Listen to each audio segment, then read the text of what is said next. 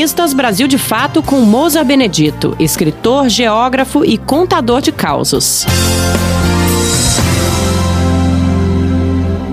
Na secura que tomou conta de boa parte do Brasil em setembro, com incêndios devastando a Amazônia e o Pantanal, eu fiquei me lembrando de certos períodos em que tivemos excesso de chuvas. Mesmo com o abandono do governo Bolsonaro, especialista em negar as coisas que acontecem e em não fazer nada que preste, se tivesse umas chuvas das boas, apagaria os incêndios, melhoraria o clima e muita desgraça seria evitada. Mas isso não aconteceu.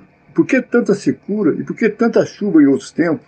Numa dessas vezes de muita chuva, à noite, estava no boteco da Vila Madalena e a enxurrada tomou conta da rua, que ficou parecendo um rio, e rio bravo, com água arrastando tudo.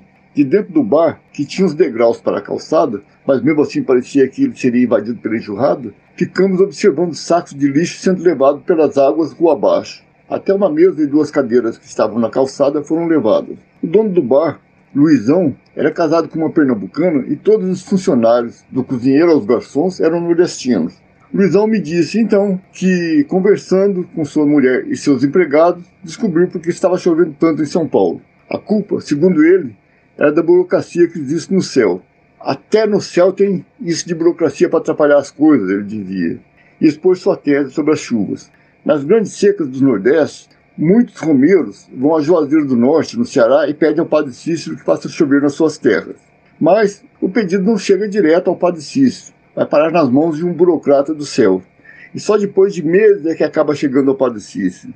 Nesse tempo, muitos desses romeiros já desistiram de esperar as chuvas e migraram para São Paulo. Quando o pedido chega ao Padre Milagroso, ele pergunta onde é que moram as pessoas que pediram chuva. E responde que eles moram em São Paulo. Aí o Padre Cícero manda chover onde eles estão.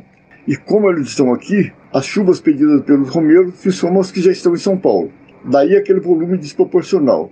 Então, amigos, se valer a tese do Luizão, além de pedir chuva, pense na burocracia do céu. Inclua o fim da burocracia no pedido. Você ouviu o escritor Mousa Benedito, geógrafo e contador de causos.